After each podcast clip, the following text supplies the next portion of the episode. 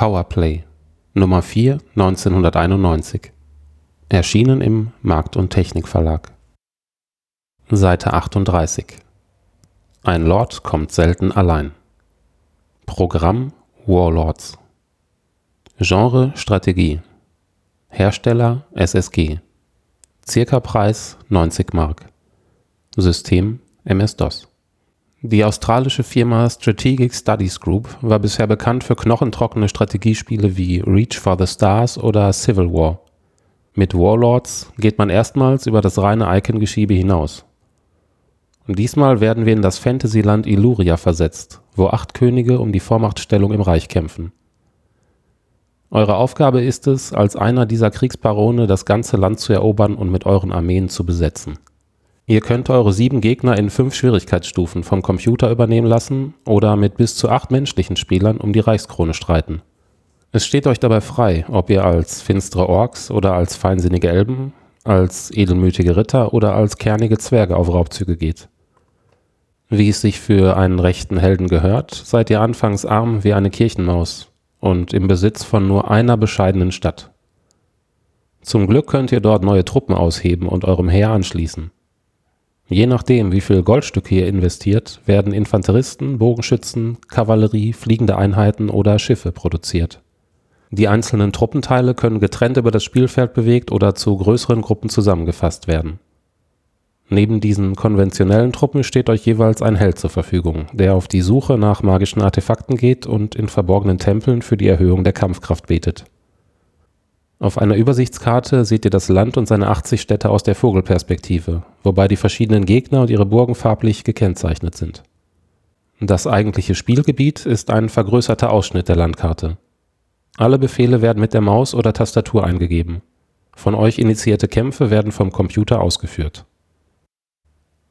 Testbericht von Volker Weiz Meinung von Volker Weiz So schön kann das Ritterleben sein. Die Warlords scheinen direkt aus dem persönlichen Lieblings-Fantasy-Roman entsprungen. Selten zuvor habe ich ein Strategiespiel gesehen, das atmosphärisch so viel zu bieten hat.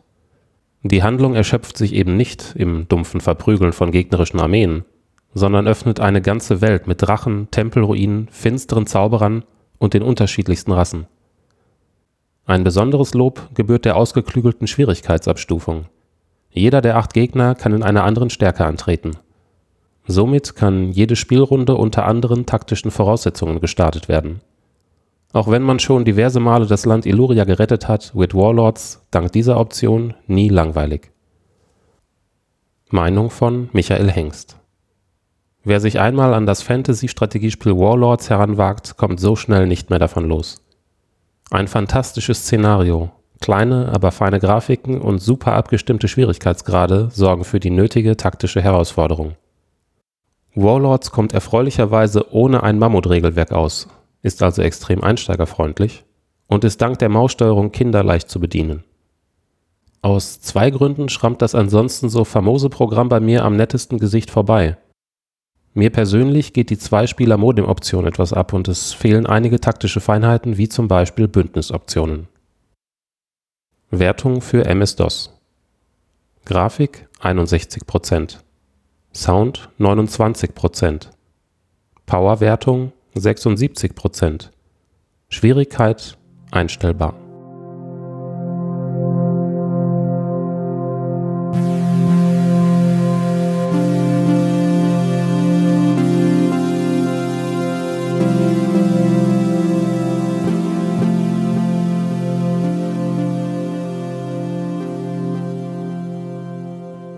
ASM Nummer 4 1988.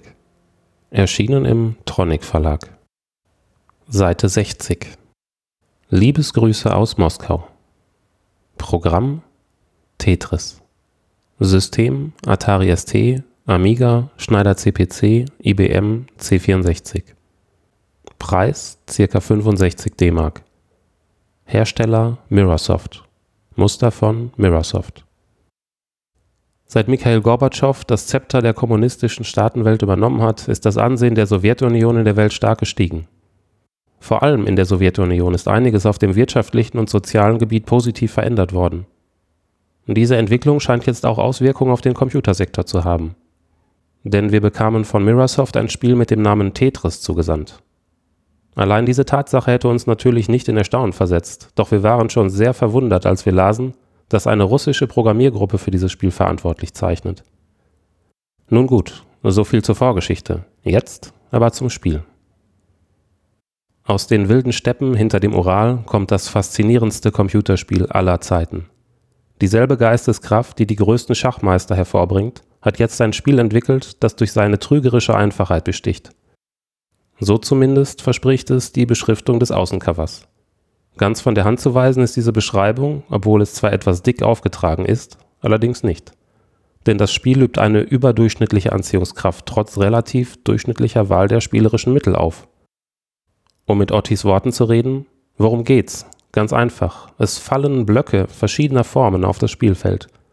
Die Aufgabe des Spielers ist es nun, die Blöcke so zusammenzupassen, dass lückenlose horizontale Reihen fertiggestellt werden. Anmerkung: Nicht nur die oberste Reihe zählt, sondern auch alle darunterliegenden. Sollte man eine lückenlose Reihe gebaut haben, so verschwindet die betreffende und man hat wieder mehr Platz auf dem Spielfeld. Das ist an sich die wichtigste Sache, auf die man achten muss, weil das Spiel zu Ende ist, wenn man mit seinen gestapelten Blöcken eine gewisse Höhe erreicht, den oberen Spielfeldrand. Sollte sich die Situation zuspitzen, das heißt die Höhe der gestapelten Steine immer mehr zunehmen, ist es anzuraten, die 1 auf den Zehnerblock zu tippen. Durch diese Maßnahme bekommt man schon vor dem normalen Erscheinen des nächsten Bausteins eben diesen zu sehen, was sich logischerweise sehr positiv auswirkt. Doch diese Einrichtung des Spiels würde ich nur im äußersten Notfall benutzen, weil sonst die Spannung des Spiels extrem nachlässt. Aber zurück zum Spiel, denn man kann, soll und muss Steine in gewisse Positionen regelrecht einpassen, indem man mit dem Joystick die Blöcke in die richtige Richtung dirigiert. Außerdem ist es möglich, einen Spielstein schon früher einzufügen, wenn man schon vorher sieht, dass er genau passt.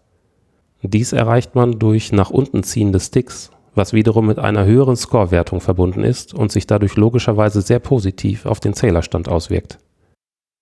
Die Score-Wertung selbst ist nun wieder davon abhängig, welchen Level man von vornherein einstellt. Denn je höher der Level, na, wer kann sich denken, na klar, umso höher die Punktzahl. Gemeinerweise erhöht sich der Level mit zunehmender Spieldauer automatisch, was das Spiel natürlich nicht einfacher macht. Nach anfänglichen Schwierigkeiten richtig abzuschätzen, kommt man schon nach kurzer Spielzeit sehr gut mit diesem exzellenten Spiel zurecht. Doch auch dieses Spiel hat trotz seiner schlicht und ergreifend genialen Spielidee auch Punkte, die man hätte besser machen können. Da wäre zunächst das Scrolling zu nennen, das auf Computern wie dem ST und dem Amiga auf jeden Fall besser hätte gelöst werden können. Und auch die Spielsteine selbst hätte man noch mit Effekten versehen können. Nichtsdestotrotz ist die Spielfeldumrandung und das Titelbild im Verhältnis sehr gelungen, was deutlich macht, dass die Genossen auch schon einiges können. Doch nun zum Sound. Man hat zwar auf dem ST, aber vor allen Dingen auf dem Amiga schon Besseres gehört. Doch er ist trotz seines stereotypen Ablaufs nicht langweilig und geht einem im Gegensatz zu anderen Sounds nicht auf die Nerven. Aber Vorsicht, liebe Leute, setzt euch bloß nicht vor die Kiste, wenn ihr noch irgendwas anderes vorhabt, denn dieses Spiel macht absolut süchtig. Wir von der Redaktion hätten aufgrund dieses Spiels für diesen Monat fast eine Sparausgabe herausgeben müssen, weil es wirklich nur sehr schwer möglich ist, sich von Tetris zu trennen.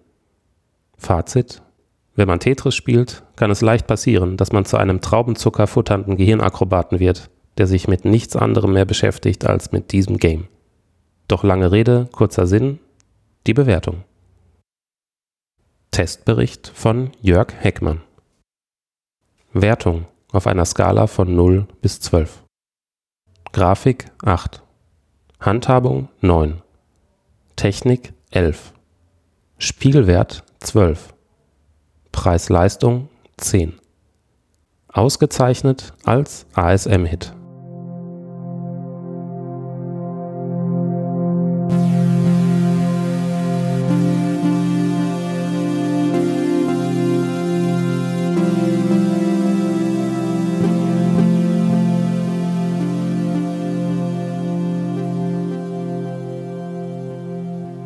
Powerplay Nummer 2 1991 Erschienen im Markt und Technik Verlag. Seite 49. Saurierrummel. Programm The Savage Empire. Genre Rollenspiel. Hersteller Origin. Circa-Preis 120 Mark. System MS-DOS. Wenn es eine Parallelwelt wie Sosaria in der Ultima-Serie gibt, warum sollte es nicht noch weitere geben, dachte sich Programmierer Richard Garriott und rief die neue Rollenspielreihe Ultima Worlds ins Leben. The Savage Empire ist der erste Titel dieser neuen Serie, die den Spieler in komplett andere Szenarien entführt. Bei Savage Empire, dessen grafische Gestaltung und Benutzerführung der von Ultima 6 (Test in Powerplay 5 1990) sehr ähnlich sieht, spielt in dem Land Eodon. Eodon ist ein Dschungelkontinent, der von einem wilden Flora und Faunagemisch aus allerlei prähistorischen Zeitepochen belebt wird. So findet ihr vom Tyrannosaurus Rex über Neandertaler bis zum aztekischen Indianer alles, was das Forscherherz begehrt wie schon bei Ultima wurde auch hier sehr viel Wert auf Kommunikation in Englisch mit anderen Spielfiguren gelegt. Ihr solltet mindestens ein AT mit 460 KB RAM und einer VGA-Karte haben. Roland oder Adlib Sound ist nur mit 1 MB Speicher zu hören. Testbericht von Michael Hengst Meinung von Michael Hengst Man nehme Ultima 6, überziehe das Ganze mit einem dichten Dschungel werfe ein paar Saurier dazu, mache aus Fantasy-Magie einen Schamanenzauber und fertig ist Savage Empire. Man könnte nun Hersteller Origin leicht vorwerfen, mit dem Namen Ultima nochmal eine schnelle Mark machen zu wollen. Allerdings präsentiert sich Savage Empire als gelungene Abwechslung zur Originalserie. Das Szenario ist faszinierend und geheimnisvoll. Die Benutzerführung gelungen und die Grafik ein Gedicht. Ultima-Fans werden es lieben. Spieler, die mit Ultima noch nichts am Hut hatten, werden sich schwer tun. Wertung für MS-DOS. Grafik 71%. Sound 70%. Powerwertung 71%. Schwierigkeit Mittel.